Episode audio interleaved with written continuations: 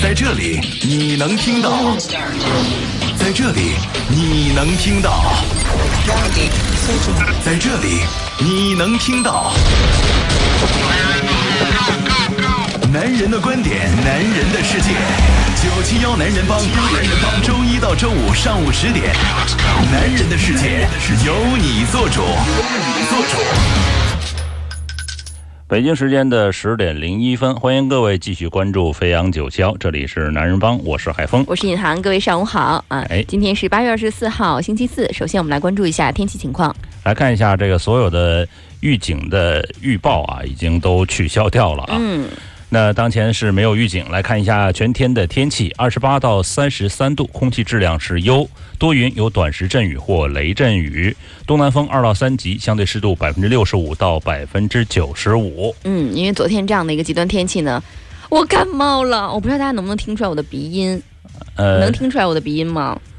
呃，反正更加磁性，或更加者更加好听了呢。对对，声音更加性感因。为昨天确实是那个打伞啊，真没什么用。嗯，我到家基本上也就是淋的差不多都湿了了啊。对其实应该准备件雨衣了。对，应该这在十几。年前我就知道这个经验了。十几年前时候我没生啊，关键是 还不知道这样的经验啊。好吧，呃，也提醒大家啊，今天一定要这个保护好自己的身体，确实是这样的极端天气特别容易这个感冒哈。嗯，近一段时间呢，呃，还是有很多呃发烧的情况啊，包括这个感冒的情况，这个嗯发、发生啊，所以呢，提醒各位啊，呃，无论什么样的天气，都要注意自己的保护自己的身体了。是的，嗯，呃，我还想问一下，你这个感冒不仅仅是因为下雨可能造成的，是不是还是因为其他的事儿啊？比如说自己出去吃饭呐、嗯然后呢事必轻功啊，很多很多东西都自己来办了呀。哎，我就不往下接。你不往下接，还能不能愉快的往下做节目了？要说什么，你就是说被别人传染了呗，就是就不是。啊，我说的不是那个意思啊，这个你自己多心了。我说的是，嗯就比如说这样的天气，呃，有很多事情你想让别人来做，嗯，就比如说外卖，是，这也就是我们比，如说快递，这也就是我们今天的互动话题了啊。嗯，啊，那这样的天气呢，其实很麻烦的。为什么很麻烦呢？昨天我就跟一个呃快递小哥啊聊了几句。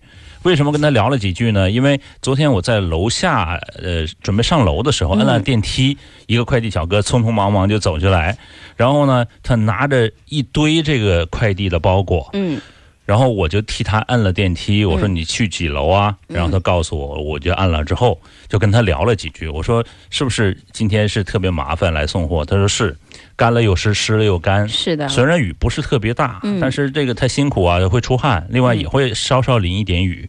然后他就说，呃，是挺辛苦的，而且所有的这个快递箱啊，几乎都是满的。它本来是小件儿，是可以在快递箱里，因为大家都不下楼去取了。对一是大雨大的。对，一是不下楼去取，二是就是快递呢就会积压，积压很多人这种天气可能，呃，上班呐、或者怎么样，他就没回来能够及时的取，就很多小的包裹，就是巴掌那么大的包裹，嗯可能都快递小哥要一一的送上门去。嗯就这种情况，我其实呃我昨天我看是昨天晚上网购的，因为是昨天台风已经过去了嘛，嗯，本来前天就应该网购的，我想一想，如果是第二天送的话，这个肯肯定很麻烦，嗯会滞留一样的呃一段时间。是。然后呢，那我何苦我不是在台风过后我才预定这件事儿呢？一是给就是别人造成麻烦，而是给自己造成麻烦，你等也挺焦急呀、嗯，对不对是，那你其实已经表达出自己的观点了。像这样的极端天气，你是不太会呃让别人提供这种送货上门的服务的。所以今天我们的互动话题也聊一聊啊。嗯，如果要是这样的极端天气，我们不说平时下个雨啊，呃，或者是小雨啊这样的这种，我们就不算平这个极端天气了啊。哎，像昨天那种这个台风或者是平时有大暴雨的情况，我们算极端红。色的，嗯，哎，对，像这种极端天气，你会不会叫一些这个上门服务，比如说外卖？修个手机啊，修啊，是晚一天修是不行是吧？剪个指甲呀，啊，对吧？呃，特别是叫外卖这件事情，我觉得大家可能平时经历比较多。我特别昨天的时候，我也是犹豫了大概两个多小时，然后最终是叫了，没有最终没有叫，因为我我其实犹豫的点是，呃，天气那么不好，不想出去吃，嗯然后又觉得家里面没有什么东西可以吃，然后就想什么叫不叫外卖，叫不叫外就开始撕花瓣，爱不爱我不爱，爱我不爱，呃没有了。花惹着谁了？你说就？认真的在考虑说要不要叫外卖。后来我就打开这个窗子窗帘，往楼下看了一眼，嗯，我是想看看路面上到底还有没有外卖小哥在在行走哈。结果一看就看了两个多小时，在窗前发呆。对，没有没有，我就认真看了一下，还真的有很多外卖小哥其实是在送货的，而且嗯路面上本来行人就不多的情况下，他们更加醒目。嗯，但是我看到了很多这个树枝，因为昨天风特别大，树枝这样刮下来的确，的确，他们就会就绕开这个树枝去走。我其实觉得其实蛮危险的啦，嗯也蛮辛苦的。对，蛮辛苦的。我想说算了，昨天就没叫，在家里面吃了个泡面。哎呀，你说泡面又惹着谁了？所以今天跟大家聊一聊，如果要是你的话，呃，像这种极端天气，你会不会把这种上门服务叫到家里面来呢？嗯，呃，我不知道这个各位是怎么做，反正我是这种极端天气，我会提前做一个准备。就比如说，我知道台风来了，头一天可能把这个菜呀多备一点点，然后就这样的天气，我就很少就出去了，嗯或者是这个家附近。很小的这种超市，我可能会去光顾，嗯不然的话，我会提前备好。嗯不会就是反正就麻烦到人，另外也麻烦到自己，因为这种天气可能这个菜也会抢购一空，嗯因为很多人可能都会在家里来完成这项工作，吃饭做饭这项工作。其实我之前看到很多很多话题，包括这个有一些网综都在讨论过这件事情，然后也有一些一些反面声音，就是说可能他们的工作性质就是这样啊，呃不拉不拉了啊，反正是打动不了我的。我个人是觉得，就我觉得放人家一天假没关系吧。呃，其实呢，之前我还看过，就网络上曾经有这样的消息啊，就是说，呃，比如这种极端天气，然后他来晚了。这种所谓的就是临时雇主啊，这个大发脾气等等等等，我觉得这个是非常无理的、非常没有教养的一种行为。嗯，而且还之前还看过另外一个跟这个有关的话题，就是说，呃，在这样极端天气下，就不算是特别极端吧，可能是在不好的天气下，如果你叫外卖了的话，你会给外卖小哥哥所谓的小费吗？啊哎，对因为，其实我们中国人呐，没太有付小费这个习惯，嗯，到国外也很少。是吧？就是如果要是你没有这个习惯的话。那可能点个五星好评，或者现在很多软件上面很贴心的已经做了这项功能，比如说给师傅一个什么喝茶钱，嗯对对对什么什么这种，你会不会呃付这样的所谓的小费？其实也是变相的小费嘛，对吧？其实呢，你说的这个我也看到了有相关的评论，有人说会付，但有人说他是这项是他的工作，他嗯应该圆满的。呃，完成这样的工作，把这个东西顺利的送到我手上，而且呢，不能延误的太晚，这是才是他的职责。我多余给他的，这是没有必要的。那我我下雨天要送，我这个太阳天，比如说这个三十七八度的时候，嗯我要不要也给他一个呃凉茶钱呢？等等等等。是是是，这种烈日下会不会也要有这种费用？对对，有人会问这个，嗯就是这个是他本身的工作，就像我自己的工作，我要完成，不管怎么样，不能怎么困难，我都要这个坐在直播台前哈。如呃，不是，这不是我的工作，啊我说那个人，就是说我的工作我也要完成啊，不管怎么样，我都要达到目的。嗯嗯，所以大家就是声音其实是不一样的啊。今天想看看我们听众们的观点，如果在极端天气下，我们呃这个会不会把这种上门服务叫到家里来？如果真的，比如说外卖小哥真的给你送来了啊，按时按点的给你送来了，刮风下雨烈日的给你送来了，你会不会呃就是所谓付个小费啊？嗯，呃，或者是真的递上一杯热水，会不会啊？对，来看看这个，有朋友说了，说等风来，他说我就是一家 F 开头的快递公司的小哥，我们公司昨天中午台风登陆的时候停工三个小时，下午还有工作，这种天气我们提供服务，如果客户跟客服提出表扬，我们公司会予以奖励二十块钱。哦，所以你看，其实我们的一个表扬，或者是我们的一个这个所谓的好评，对他们来讲就是一个小费了。所以我我所说的这个小费，咱们也变相的来看，就不只是你你给他现金。给他转账，可能也算是呃点个五星好评，或者是在软件上给他一个什么喝茶钱这样的啊，嗯大家会不会啊？你要说这个啊，就是呃，有一朋友叫、呃姓胡啊，他说昨天我点了个外卖馄饨，二十五块钱。其实呢，你要说他点或呃点了馄饨，你说有别人就谴责说，哎，你这种天气你怎么点呢？我另外的朋友发来一个微信告诉我，他说，呃，风在哪儿呢？啊，我说我本身不就是风吗？对呀、他他的那个地方，他可能刚才人家快递小哥说了等风来的，啊，啊等风来啊！他是我看啊，他是住在呃龙华区的。嗯，他说风不是特别特别大，而且也没有雨。他说，我说那你可能就是被放了鸽子。我 对，那其实你就是另一种环境了嘛，那就不属于极端天气，我们叫外卖了呀。但是你全市陆地已经发布了红色的这个台风的预警。那你要为别人考虑，人可能从别的区，哎，不会不会不会，嗯因为一般外卖派送是是你附近的，附近的。是你一定是你附近的，呃，不可能是我在呃南澳点一个，然后在蛇口送过来的。不可能不可能不不会是这样的，嗯，嗯，都一般都是会派送给附近的这个外卖小哥啊。呃，另外看一下简单生活，呃，他可能说，他说网络信息现在这么灵通，遇到这样的特殊天气，一定会提前准备的，多采购一些呃冰箱里面的东西啊。那这种意思就是说呃、我的意。思就是你的外卖也是这样的吗？对，就是说他不会叫外卖嘛，嗯多采购一些放在冰箱里嘛，对吧？哦、我我的想法是，他可能提前叫了外卖放在冰箱里。然后等第二天吃是吧？对，蛋炒饭还是可以的。好想法呀！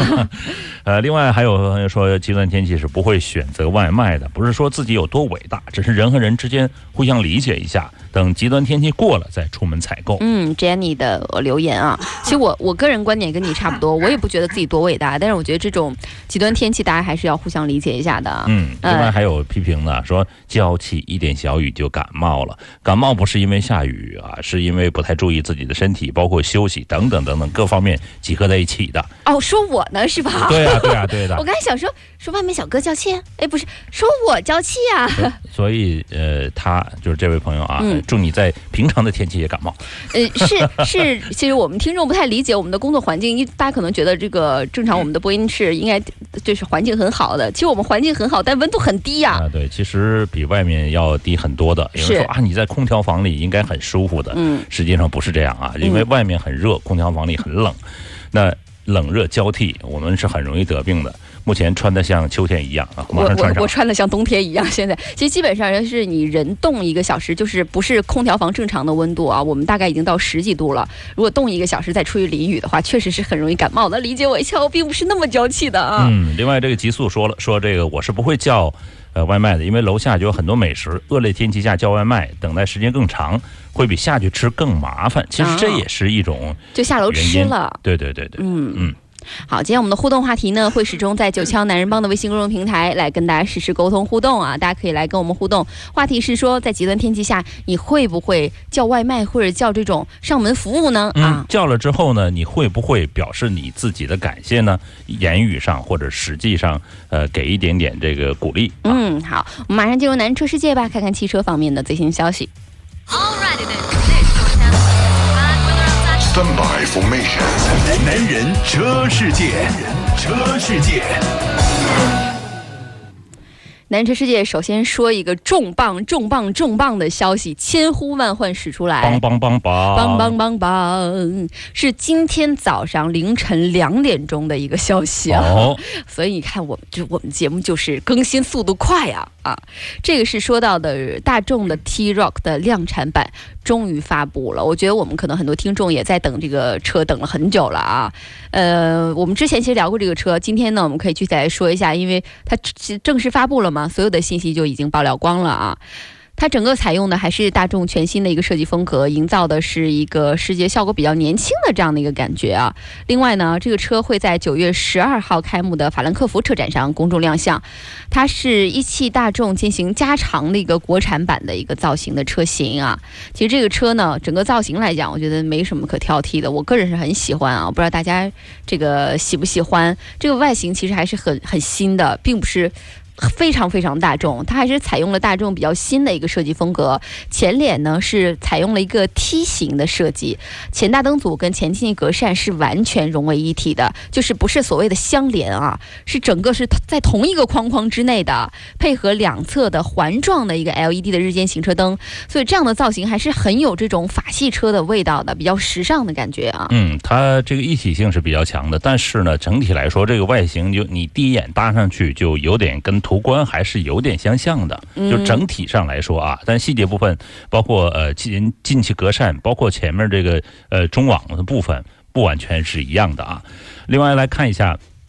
这个车呢是这个双色的车身，是展现了新车个性的一面。这个双色其实在呃配置上一般是很少出现的。嗯，就车顶一个色，车身一个色啊。呃，另外呢，它主打是年轻消费市场的车，所以它还是有这个呃涂黑的 B 柱，然后黑色的车顶加上了一个银色多个装饰条，以及行李架，都是能看到在 T-Roc 上面，整个风格还是很鲜活的啊。所以不是我讨厌的完全悬浮式的这种设计，对，不是不是不是，因为它后面还是蓝色的这个和车顶有个相连就的 C。柱跟 D 柱还是很粗壮的，跟车身一样的颜色的。嗯，车身尺寸方面呢，新车的长宽高分别是四二三四、一八一九、一五七三，轴距达到二六零三，都是毫米了啊。嗯。目前掌握的这个消息来看呢，这个是一汽大众进行了加长的一个国产版，呃，以紧凑型的 SUV 的身份进行销售。这意思我给你加长了，我这个价格包括我这个型号还是紧凑型的车。嗯，呃，它这个车身的线条方面呢，还是有很多很多很锋利的线条的，所以让整个车身、车尾啊都看起来比较有层次吧。呃，尾灯组的设计跟 T 管的车型还是有点像的，异曲同工吧。而且里面呢融入了 LED 的光带的设计。，T-Rock 的标识呢是在大众的 logo 的下面，看起来挺独特的，但是很小啊，就很小的一排一排小字。另外呢，新车的后保险杠用了大量的黑色的塑料的材质，还是能看出来有这个 SUV 应该有的野性的味道在里面啊。嗯，来看内饰部分，它内饰部分呢算是比较新颖的，是是属于一种亮面的一种设计啊，嗯而且颜色呢是和这个呃座椅等等等等是严格的呃对比色是比较强的，而且座椅有同样的蓝色缝线，哎。就是还是有呼应的部分吧。呃，反正整体的这个中控的设计是我喜欢的这种，反正德系车我一直是喜欢，包括你看它的这个呃中控的屏，嗯。是平铺在那儿，而且呢，呃，包括它的一个物理的旋钮也是在屏幕的两侧，嗯。不像就很多车呢是一块屏幕，呃，然后物理按钮或者等等等等，或者是旋钮都在下面，嗯，它分呃它是呃在一个平面上，我觉得这种设计是让我喜欢的。另外呢，它的这个呃前面这个这个显示屏啊，也是这个嵌在里面，而且它这嵌的是比较巧妙的，我觉得是跟那个中控屏是有呼应的。这种设计，嗯、那是我反正我个人是这这个各花入各眼了，喜欢就是爱屋及乌了啊。嗯，因为它中控台呢，家族式的就是这种扁平的设计理念，这个造型也跟之前我们看到的新的 Polo 还是比较像的，而且大众呢，呃，最新比较多。就是多配的，就是像它的呃全液晶全液晶的仪表盘呐、多媒体的系统啊，都是配在了 T-Roc 这个车型上面，所以这个车型还是很有科技感的一面的。另外呢，这个车的四驱版的车型还有路况选择的功能啊。包括它的这个示意图显示呢，它的座椅呢是织物的，这种是以织物来这个呃示人的这种呃就是渲染渲染图呢，其实让人感觉到很亲切的，因为大众之前的呃基本版、舒适版它就是这种织物的座椅，很少采用那种皮质的，采用皮质呢可能是更高端一点点的车型。这个呃织物呢，其实在呃驾驶驾乘过程当中呢，对于驾驶员来说呢是。比较合适的，当然没有显示所谓这个高端大气上档次这种，呃，皮质的东西，但是非常舒适，环保啊，嗯嗯，另外，动力方面呢，新车是在欧洲市场提供 1.0T、1.5T 和 2.0T 三款的汽油发动机和 1.6T、2.0T 的低功率和高功率三种柴油动力的可以选择。其中，汽油版的车型最大功率是达到115马力，呃，还有这个150马力是 1.5T 的。2.0T 的是190马力，那动力传动方面提供的是六速的手动变速箱和七速的 DS DSG 的双离合变速箱，而且部分车型呢是有四驱的系统。嗯，这是今天凌晨两点钟啊发布的全新的 SUV，我们大家特别期待的大众的 T Rock。另外呢，今天晚上有另外一个呃车型要发布了，就是2018款的马自达 CX 四啊，是搭载了它的 GVC 的技术啊。呃，那我们也能看到，这次也是在成都上市。明天呢，我们会详细看成都车展，所以今天啊，稍微说一点，稍微透露一点啊。算是一个探营啊。嗯，这个新车属于中期的改款车型，车身尺寸方面是没有变化的，主要是配置进行调整，增加了新技术和主动安全配置，提升了车辆的本身的竞争能力。嗯，说说这个我刚才讲到的 GVC 的这个系统啊，这个 GVC 系统统呢是能够在弯道之内，根据驾驶员的操作以及车辆的状态，能够精准的控制发动机的扭矩的输出，才能实现车的重心转移到控制啊，最终能能让车辆过弯的时候很平稳、很顺畅，所以你的车辆行驶呢就会更舒适啊。这就是这个它这次搭载的 GVC 的这个系统。嗯另外，它有智能的安全辅助系统，呃，包括 SBS 的中高速的刹车辅助，MRCC 的自适应巡航等安全科技，还有这个车道偏离预警系统，还有自适应的远光灯的控制等等。嗯，动力方面呢，CX 四是配备了2.0升和2.5升的两款创驰蓝天的发动机，其中2.5升发动机最大功率是192马力，峰值扭矩达到252牛米。那2.0升发动机最大功率是158马力，呃，峰值扭矩达到202牛米。那除了入门车型之外呢，匹配一台呃是六速的手自一体的变速箱啊。嗯，因为这次成都车展上面要看到的新车实在太多了啊，我们等到明天、后天两天吧，用两天的时间来跟大家说说这些新车啊。那我们等到明天成都车展上再见。嗯，节目到这儿了是吧？节目又到这儿结束了哈。呃，另外今晚还有一个新车上市的消息啊，呃，是梅赛德斯的 AMG 的四三系列会今天晚上上市，也是全员上阵了啊。嗯，的确是金秋季节啊，很多这个车企啊都在这个时间安排自己的新车上市，而且呃都是拿出主打的车型。来看看这款呃梅赛德斯 AMG 的四三系列的车型，呃，那它包括了 AMG C 四三四驱版的特别版，然后还有梅赛德斯四三，呃对，还有梅赛德斯 AMG E 四三的四驱的特别版，嗯还有这个是。，GLC 四三，也是四驱，嗯而而且还有特别版，包括梅赛德斯的 GLC 的四三的四驱版的轿跑 SUV，呃，还有这个它的特别版。其实它就是等于是出了一款基本版，还有出了一款特别版。就一系列的，因为呢，现在也正值梅赛德斯 -MG 五十周年嘛，MG 这个品牌也是呃借成都车展这个时机带来了这个八款全新的车型啊，也是确实为比较爱好性能车的爱好者呃开启了一个通往 AMG 的一个新的入口吧。这次呢，也是引入了四三系列和六三系列的性能和价位上都有一定差距的这两两个系列啊，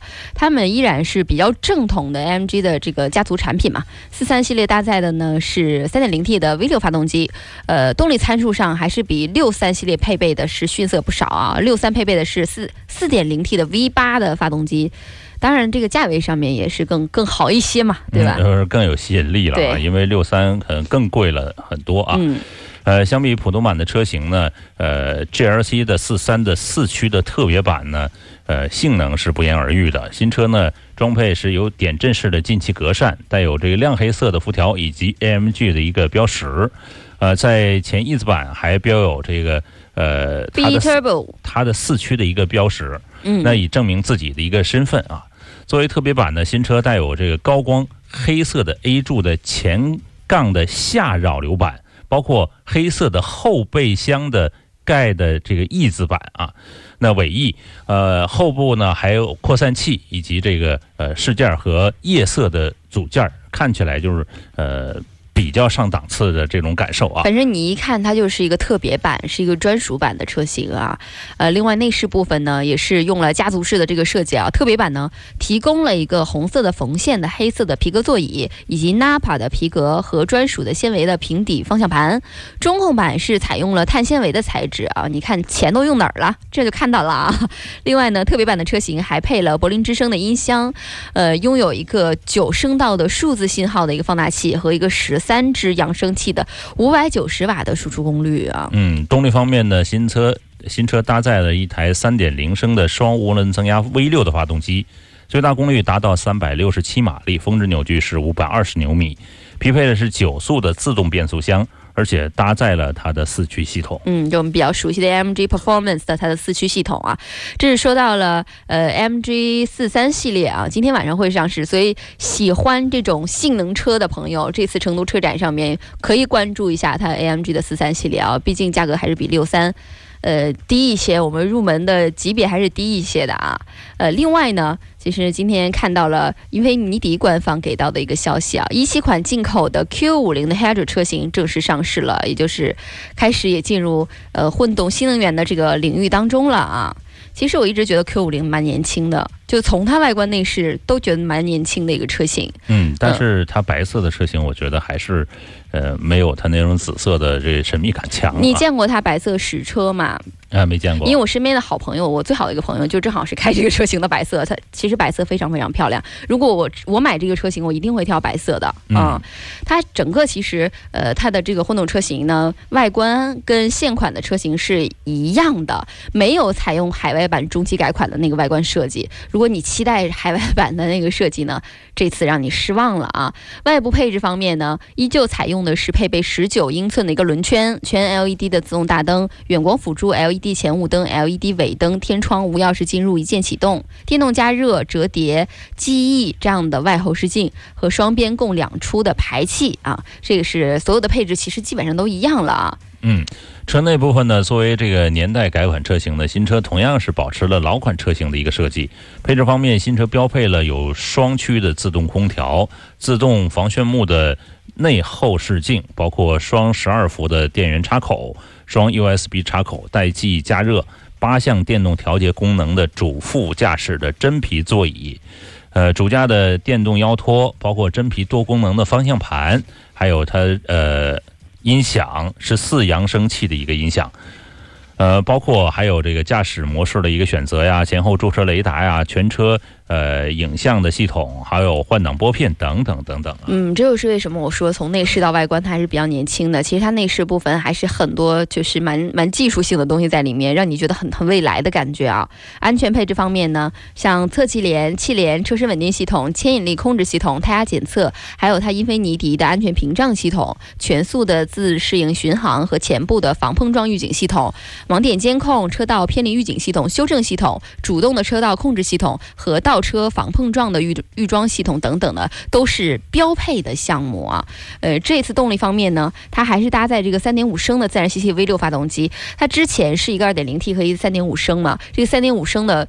如果大家试过的话，你们一定就很惊叹它的动力还是很不错、很不错、很不错的啊。嗯，那它这个一台电动机以及锂电池组成的这个混动系统和这个发动机组成的混动系统呢，综合的最大功率是三百六十四马力，综合的峰值扭矩达到五百三十六牛米。嗯，全动匹配的是七速的手自一体的变速箱。呃，百公里加速的时间是四点九秒，综合的工况油耗是七点二升每嗯百公里。但这个在混动车型当中油耗可不算低的啊。混动车型，对对对对对，它这个油耗七点二，反正呃你如果跟它之前普通车型比，肯定是油耗算低了啊，但是你想想，它的这个发动机是三点六升自然吸气的，很。强大啊。对对对，之前还有的选，你之前买这个汽油版的车型还有的选，两个两个排量可以选择。这个电动呃混动版的呢，就只有一个选择了啊。嗯，呃，价格它也出来了，大概是四十九万九千八。是还是贵很多的。嗯，呃，我们今天看到的这些车型呢，一会儿在广告之后，我们会继续来为大家来解读啊。马上是一段广告时间了，九霄男人帮的微信公众平台始终会为大家来开放。今天的互动话题是，嗯，今天互动话题是极极端天气，你会呃接受这个外卖啊，包括这个呃快递的服务。上门服务嘛，你要是想接受之后，嗯会不会给外卖小哥或者快递服务一点点这个服务费啊？在这里你能听到，在这里你能听到，在这里你能听到。男人的观点，男人的世界。九七幺男人帮，男人帮，周一到周五上午十点，男人的世界由你做主，由你做主。欢迎各位继续回来，这里是飞扬九霄带给您的男人帮，我是海峰。我是尹航。我们今天的互动话题呢，是在聊说，如果像极端天气，像昨天这样的天气的时候，你会不会叫像外卖呀、呃快递呀等等上门的服务啊？看看大家的留言。来来看看风族，风族说了，是本来外卖小哥呢，就是为了方便大众服务的。嗯，如果极端天气大家都没下单的话，外卖小哥的业绩就没着落了。所以说，假如真的需要外卖的话，我是会叫的，就算天气呃问题晚到，我也不会给差评的。嗯，另外排骨他说下大雨刮台风，从来就不点外卖，自己动手做饭菜，免得让外卖小哥受伤啊。呃，另外风雨也说极端天气就不要叫外卖啦，要换位思考呀啊。嗯，我觉得排骨呢，其实看看自己也就饱了。这个太冷了，来直播间就很冷了。我们刚才这个讲到汽车部分的时候，讲到了呃这个要上市的英菲尼迪的 Q 五零的这个混动版啊，售价是四十九万九千八。那接下来呢，讲一个已经上市的二零一八款的大通的 G 幺零 Plus 上市了。你看现在的车型都叫什么 Plus 呀？啊，呃，还有什么来着呃，S？Max 啊。S S 也有对啊。S 也有啊，就跟手机起名是起一样的，价格也拿到了，售价是十三万三千八啊。其实上汽大通的这款车呢，在呃深圳的路面上是比较少的，但是呃那次说过之后呢，我在这个彩田路上真遇到一款上汽大通的车，就认真的看了一下，对对搜寻一下还是有的。因为它还是脱胎于大众的，呃，这种外观设计来进行的啊，嗯是看上去蛮像大众的。呃，二零一八款的大通的 G 十 Plus 呢是正式上市了，新车对这个车型的布局进行调整，提升了部分车型的配置水平。呃，指导这个价的区间呢和现款车型是保持了一致。刚才说了是大概十三万三千八到二十六万九千八嗯不等，是，其实连大通的这个 logo 我都觉得就是写一个重嘛，是不是嗯重那个字、呃很像吧？是重量的重吗？不是大众的重啊，啊，对，三个人啊。特别像。它这个按排量来分呢，是有一点九 T 的柴油、二点零 T 的汽油，还有二点四升的汽油版。嗯，二点四升汽油版只有一款了，它是这个呃手动的精英版，嗯大概是要十三万三千八，是这一款车啊。是呃比较分布在中间区域的，就是二点零 T 的这个汽油版的车型，大家可以关注一下啊。另外呢，它整个定位呢就是一个四门七座的 MPV 的一个车型，整个车型还是延续了现款车型的造型设计的啊。尺寸我们关注一下，五一六八、一九八零、一九二八，轴距是三幺九八，跟现款车型还是一样的啊。这次上市的大通的 G 幺零 Plus 一共是十二款车型，所以在整个布局方面。取消了之前这个 2.0T 的自动时尚版，增加了一个 1.9T 的柴油自动豪华行政版啊。嗯，其实呢，我并不想看它这个名字，只是想看它的一个配置来选择这个车。嗯，这个名字呢，就是区分是呃，主要是为了汽车销售来区分的啊。然后它有一个价格不同啊。嗯来看看它的这个中控的一个设计啊，中控设计它应该是呃。不像这个，就是刚才说的大众车这种设计，它是伸出来的这种悬浮式的一个设计啊，呃，然后呢，看上去呢有点突兀，就像一个大款的手机插在哪儿，反正我的看法啊。然后这个内饰方面呢是有行政版、豪华行政版、旗舰版，增加了棕色的座椅、黑色的内饰的配色的组合。与此同时呢，新车对部分车型进行了配置的升级，增加了主副驾驶位的电动座椅啊、第二排的脚托呀，包括电动折叠外后视镜啊、无骨的雨刷呀，还有这阿里的斑马智能互联系统等等。那 ESP 的车身稳定控制系统，包括倒车影像，成为这个新车的呃标配。嗯，动力系统呢还是沿用现款车型的动力系统。如果大家熟悉的话啊，其实它分的蛮细的。比如说它这次 1.9T 的这个柴油呢，最大输出功率是150马力；2.0T 的汽油呢是225马力；2.4升的汽油是143马力。峰值扭矩呢，1.9T 的柴油是350牛米，2.0T 汽油是345牛米，2.4升的汽油是两百一十牛米。传动部分呢，也有呃六速的手动、六速自动变速箱和一点九 T 和二点零 T 发动机匹配。二点四升的这个发动机呢是五速的自动变速箱，呃，五速的手动啊，啊五速的五速 MT 五啊。速的手动变速箱啊。呃，这是唯一的一款这个二点四升的汽油的手动的精英版，十三万三千八了啊。另外呢，来看看呃，传动部分呢是刚才说了，就是说有自动有手动的这个部分啊。其实这么大的车呢，呃，要是手动开的话，可能会省油一点点啊。来看看它的这个呃，值得一提的是，新款的车型呢，自动挡的变速箱有三种驾驶模式，以应对不同的驾驶工况，分别是正常模式、经济模式，还有运动模式啊，这是 Sport。呃，其实运动模式呢，在某些时候加速呢还是有用的。这个是应该是大众的一个特殊的设计，它就有一个 S 档。嗯嗯，这是我们说到的一八款的大通的 G 幺零的 Plus 的上市消息啊。另外呢，明天会上市的新款的名爵三的配置信息已经开始公布了啊。我们来看一下，因为明天有太多车需要关注了，所以今天呢，先提前为大家预览一些。这个也是我们从官方获得的新款的名爵三的配置信息。这次新车一共会推出四款车型，动力上呢搭载的是1.3升和1.5升两款自然吸气的发动机，而且标配了电动的后视镜调节以及大灯，叫叫做。大灯伴我回家功能，了解呢？据了解说，这个车型会在呃成都车展上正式上市销售啊。嗯，我觉得这个就无聊了，那大灯还能留那儿啊？对啊，有种跟你上楼啊！呃，新款的名爵三呢，内饰采用了全新的一个设计啊，内饰的布局和此前上市的名爵 ZS 是有些相似。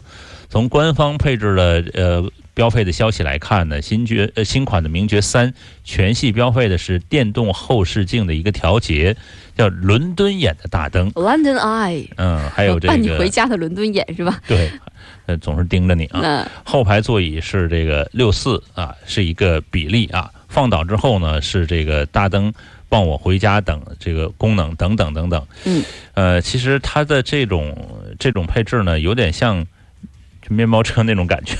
什么配置吗？不，它的这个这个座椅的这种这种放倒这种比例放倒，有点像那个面包车那种感觉啊。你就说有点像 M P M V P M M P P V 嘛，MPV 啊，就是旅行车打游戏打多了是不好的啊。啊，旅行车啊。呃，它1.5升的这个车型啊，在刚才讲的所有的基础上，配备了有真皮的多功能方向盘、外后视镜的电动加热、倒车雷达、倒车影像和八英寸的中控大屏，而且支持 CarPlay 和百度的 CarLife 以及蓝牙等功能啊。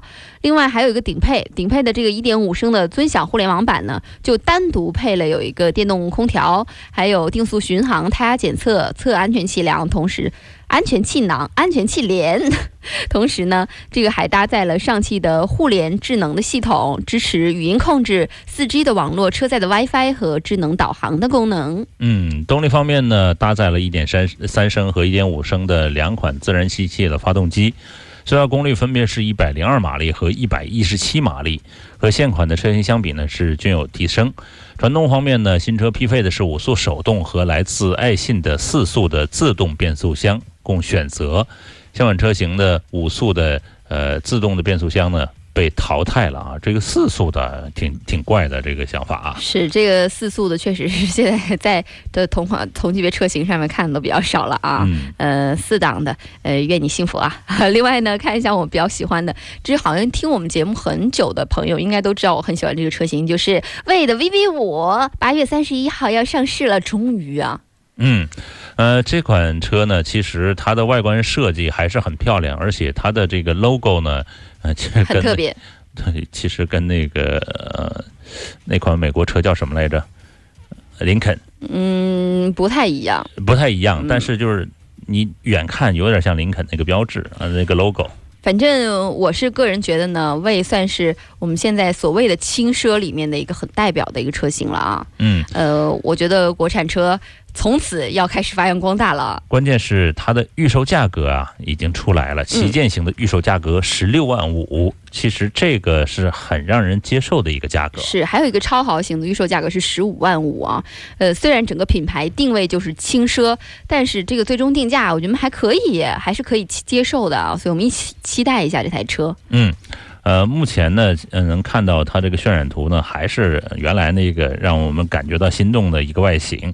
它的整体设计呢，呃，圆润，然后呢，其实还有一定的棱角。嗯，它这个棱角呢是包包含在这个圆润的线条里面的。新车将提供雪域白、西伯利亚银、呃炫金黑，还有施华落兰没有湿气啊。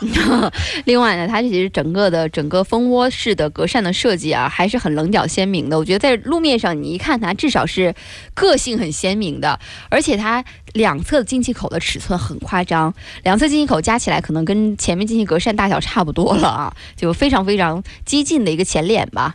呃，内饰部分呢，整体的设计还是比较简洁，而且很有科技感的这样的设计。我包括有这个跑车的感觉，它都是圆形的这种。就是炮筒型的空调出风口啊，嗯我特别喜欢啊。就是两样我最喜欢的东西搭配在一起了，就是悬浮式的显示屏跟炮筒式的出风口啊。呃，反正看大家喜欢吧。如果你跟我一样的喜好，估计会很喜欢这种车型。另外呢，我们看到车型里面配备了无钥匙进入、一键启动、多功能方向盘、分区的自动空调、负离子空气净化器、前排座椅加热、USB 接口和十二扬声器的一个音箱、智能语音识别、流媒体的广角内后视镜。九英寸的液晶显示屏、GPS 的智能导航和它的位智能导航互联。嗯，那动力方面呢，是搭载了 2.0T 的发动机，最大功率是197马力，峰值扭矩达到355牛米。传动系统方面呢，新车匹配的是七速的湿式的双离合变速箱。嗯，这个月底上市了啊，应该就在下周，所以大家可以期待一下。我最喜欢的这一台新车终于要上市了呢。呃，我准备约一下这个周航去试驾一下去。试驾是吧？嗯不一定，我觉得不一定马上店里就有吧。呃，它发布应该起码有展车之类的吧？上去嗯，坐一下。对。好，这个用我最喜欢的一台车结束今天的男人车世界，非常非常高兴啊！马上进入数码控的环节，我们来看看数码方面的最新消息。从睁开眼睛的第一刻，你就被数字包围今。天最高温二十六度，最低温二十一点。三六，纳指呢是上涨百分之一点五三。为听觉化繁为简，IT 数码控，IT 数码控。就像微信公众平台让朋友说的啊，嗯这 Note 八出来了哦你们还不说吗？啊，但是说实话啊，嗯这三星还是有所忌惮的啊，呃，但是它旗舰型的这个机器呢，的确是很强大，是怕炸吗？呃，差不多啊，呃，我们来看看这个它的小炸弹之后的这一代产品 Note 八发布之后，所有的功能跟参数，今天来了解一下。嗯，那三星是在纽约发布的它 Note 系列最新的产品 Galaxy Note 八。那这个是首次搭载了双摄像头的一款产品，采用了后置双一千二百万加前置八百万像素的摄像头，还有这个 S Pen 嗯。它的这个、呃典型的这种笔呀、是。后来好像苹果也慢慢要学这个 S Pen、它只有 iPad Pro 有，iPad Pro 啊，嗯，而且还要单独购买。呃，好像有八百多还是 Apple Pen，我没有没没钱买，所以没没敢问。嗯好吧，而且呢，呃，这个手机呢是可以唤醒，同时唤醒两个 app 一个功能。呃，我在这个测评的视频当中曾经看过，就是说这种功能很少啊。其实我倒觉得真的其实用处挺大的。就分屏处理嘛，对，嗯比如说你导航啊，那边还要这个回个微信，呃回个微啊，可不可以吗？那个导航一般都是驾车的我副。在副驾驶给你导航，我回个微信不行吗？是不是？有没有道理？你们用的是一个手机吗？不是，就是我副驾驶给主驾驶的位导航，不是一件很正常的事儿吗？你副驾驶，嫂子干嘛呢？嗯，一般都是我自己来完成啊。嗯，我经常给别人导航，导航的过程中我手机什么都不能用。哦，嗯，呃，的确啊。另外，支持虹膜识别、面部识别和指纹识别，包括昨天它这个叫呃叫熄屏之后的这种记事本功能啊，我在视频当中看了是嗯怎么回事儿。怎么回事呢？写那个字是能显现变成白色的，嗯，是有用的，不是你写完之后还是黑的，那那就没用了。是啊，然后就是它在锁屏的状况下写完之后呢，锁屏状态下可以看，就是你开了之后也可以看。我可以在整个屏幕上写一个很大的字，对，然后存下去，再写一个很大的字，不是，是可以就是写一排一排写字。对，那我怎么知道我写到哪儿了？它上面是有显示的呀，字是存留的，有存留的呀。我觉得可以写很大的会方便一些，因为屏幕本来就那么大，你让我小小那样写字不舒服呀。你的眼睛跟你妈差不多。而且我看了一下它的整个这个摄像头的排布还是蛮特别的啊。现在摄像头呢，要么就是像 iPhone 八那种虽然没出来啊，但我们大家都知道竖排的这样排列，要么就有点像 iPhone 七的这种，在左上角有嗯一个小小的排列，它是在手机的大概中上部的这个位置，在正中间排了一排，我第一眼看这部呃机器的时候啊，嗯，我以为是它带了一个皮套，这是正面。我以为那是是解锁的部分呢。反正我发现是三星的这次 Note 八呃出来之后，它大部分的图片都是把背面给你看，而不是嗯正面，这是好奇怪的一种现象。就是为了让你看这个摄像头，看我们排布的都跟苹果不一样。说实话挺难看的。我如果要是买这个手机的话，我一定买黑色，除了黑色以外，其他任何一个颜颜色我都不想买。就像戴了一个很 low 的皮套。对对对，就像带了各种颜色的这个外壳一样啊。那这个整体设计呢，算是更加硬朗，其实要长一点点。来看看机身的尺寸，一百六十二点五乘七十八点四乘八点六，这都是毫米，重一百九十五克。然后呢，采用了和 S 八相同的全视曲面屏，尺寸呢是六点三英寸，所以呢，它比 S 八的 Plus 更大。原来呢，呃，三星的 Note 系列一般是五点八左右，嗯，那这种六点三呢，它屏占比再高一点点，这手它屏占比是百分之八十三。呃稍微显得略长了一点点。这款手机啊，嗯，这个看起来长一点，其实如果你跟 S 八对比的话，S 八 Plus 啊，跟它对比的话，它是比 S 八 Plus 这个呃稍稍宽了一点四毫米，其实没有宽多少，嗯，嗯一点四毫米。就视觉效果而已。然后呢，屏幕呢是二九六零乘一四四零，屏幕比是达到十八点五比九，屏占比刚才说了百分之八十三。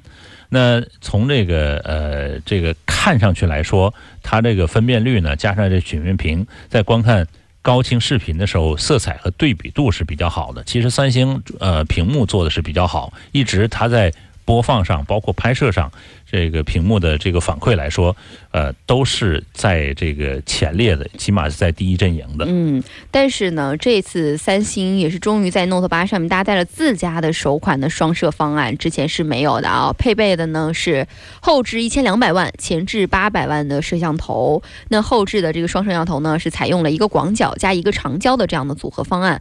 呃，其实一千二加八百万的像摄像头，并不算是。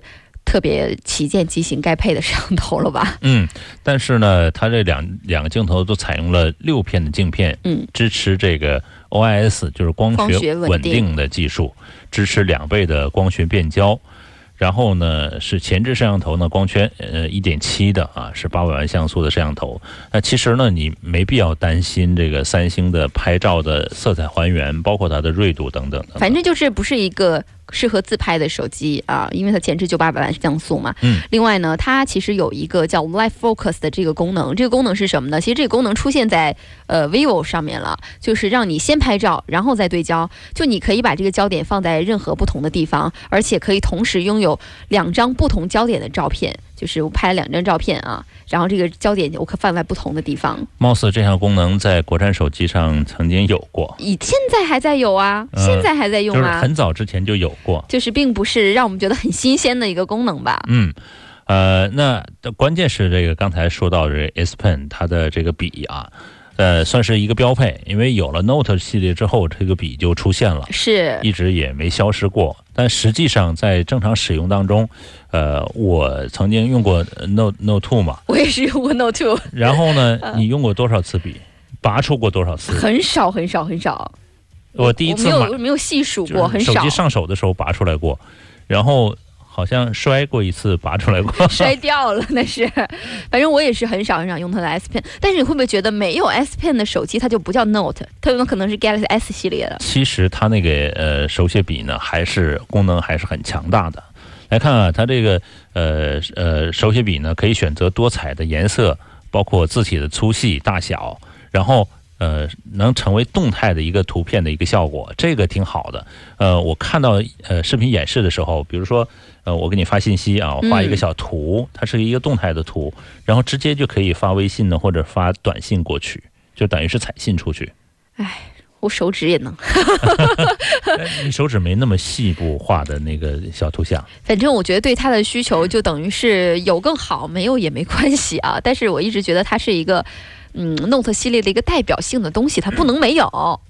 就像有些品牌，它就一定不能没有某一样东西一样的感觉。就比如说柔柔柔光双摄，你如果没有，那你就不是 OV 嘛。如果要是你不能砸核桃，不就不是诺基亚吗？基本上就这种感觉，诺基亚现在砸不了核桃，是吧？用过吗？没没用，呃，好像是这个八好像才发布啊。嗯，但现在它它智能手机屏那么大，就肯定不能砸核桃了。来看看，还有这个其他的一些功能，就是包括实时翻译功能，其实这个也是蛮强大的。呃，这种实时翻译呢，在演示当中可以看到，就把 S Pen 放在上面，你把对你把那个框出来之后，嗯它就会直接你选择呃哪国的语言，然后它就直接翻译过去了。就是把这个 S Pen 放在那个字母上面实时翻译，这个就是我们电脑端之前用的金山词霸呃，你你不，它是框定，一样的框定，范围，就一样的，真的。呃是吗？就金山词霸，你可以选择让它框定还是点触都可以哦啊。哎呀，没有用过金山词霸呀，一看就没有考过雅思啊。不 就是不需要嘛？对，另外呢，呃，它目前啊能看到还是有这个无需解锁很多功能可以用的，呃，比如说可以随时修改你的屏幕锁屏状态下你记录的东西啊，还比较适合做备忘录的一个一个东西吧。嗯，呃，其实这个是方便使用的，因为有的时候我们呃多了几步操作呢，就觉得繁琐。特别是你是有没有觉得，就是随手要记个电话号码的时候，你要先解锁进去，然后进入嗯通讯录等等等啊，等等，哎，再再等一下，等一下，等一下，等一下，等一下，对，解锁要慢点的话，要等好几下。又进了别的状别的这个界面去了。对哎，你再再等一下，不好意思啊，我这没拿到笔。是，所以有这个功能呢，你如果随手要记个什么东西，比如说电话号码呀，比如说要记个密码呀，还是很方便的哈。嗯，呃，所以呢，它这次出来呢，算是把很多零碎儿的东西都 放在一起，算是比较强大，包括这个唤醒两个 app 啊。你知道最吸引我的是什么吗？最吸引我的是这一次呢，手机电脑互联之后，可以多窗口进行，手机这个鼠标也可以拖动之后呢，其实是给人电脑的感觉，特别是在你打游戏的时候，就是你知道打游戏的人一定有这种体验，就打游戏的体验呢，你。比如说来了个微信，来了个电话，或来了个什么视频等等的，你会觉得好烦呐、因为你手机的这个呃页面上就马上会弹出东西，马上会打断你的游戏。但这次可以分屏了呀，呃，分屏呢有一点方便，但是呢，你不可能再就马上就回复吧？那样回复，其实你还是把游戏停下了，不用停还是坑停。了队友啊。不，我跟你讲，就是你没打游戏的人就不懂这种感觉，因为你马上打断的时候，有可能你比如说正在团战，或者你正在很危险的地方的时候，你被打断了。但是我看到上面分屏出了一个东西，我可以把我自己走到一个很安全的地方，然后我分屏回复一下比较紧急的事情，马上点回这个屏。啊，看是谁来的信息。对，男朋友不着急，老妈不着急所以。我相信要打游戏的粉丝们应该会比较喜欢这个比较开挂的这样的功能啊。嗯，呃，那它还可以就把这个 app 的大小嗯界面呃可以进行调整，可以调的很小，对，但是可以看得到啊。哎，呃，这个是一项呃令人就是觉得方便的一项功能而。且你开车的时候可以一键启动两个 app 呀，同时导航跟音乐播放跟微信啊，是吧？来看看电池吧，看看电池，看看电池啊。啊。呃，三星呢是没有透露这次 Note 八的电池的来源，嗯但是这个机器电池容量是三千三百毫安，呃，比这个 Note 七的三千五百毫安是有所减少。嗯，想来应该是安全方面的一个考量，而且呢，它这个支持快充和无线的充电。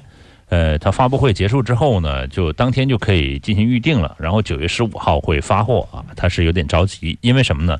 传说九月十二号苹果会发布它的新的 iPhone，对，呃，那所以时间呢，很赶。对，所以那我莫不如那时候你拿到我的新机，它可能会占有更多的市场，这是嗯根据它上次折戟的情况所这个定的呃时间。至少我如果真的买 Note 八的用户的话，我这么早就已经买了新手机，没可能会在几天之后换一个另外一个新手机。不，关键是苹果发布了之后，它还有一定的这个缓冲期，而且这次苹果可能据称啊，它的这个首批的这种生产的能力，不会很大，对，不会特别特别大。嗯，特别如果它真的使用屏下指纹识别的话，应该是产能很低的。嗯，三星这次在安全性能方面也是提供了很多，比如说像虹膜识别、面部识别、指纹识别，而且支持 IP 六八级的防护，然后有同时每月更新的软件，安全系数还是要提高的啊。嗯，然后这个有朋友说了，屏幕那么大，电池、电池和电池，哎不报就行了呗，要求那么高呢？那也不能这个，我当时用用就没电啊。屏幕大其实对于耗电还是有一定帮助的。有一定帮助。其实三千三百毫安，目前在市面上来看，确实不算很大啊。呃，算是比较收敛的一个电池设计了啊。嗯另外再来看一下，呃，昨天魅蓝的 Note 六是正式发布了，主打这个拍照啊，一千零九十九块钱起，嗯一千零九十九是三 G 的内存，十六 GB 的一个存储了，嗯，这个是比较低了。那它最高配置四 G 加六十四 GB 的一一千六百九个十九。配置，对这个还是比较高的了。那千元机呢，其实呃，我对于我来说，我可能不是特别建议了。但是呃，如果家里的人用啊，它没有那么高的需求，还是呃价格和这个它的性能还是呃有的一拼的，和其他的机型相比。今天我们节目的全部内容就是这样了，明天再见吧。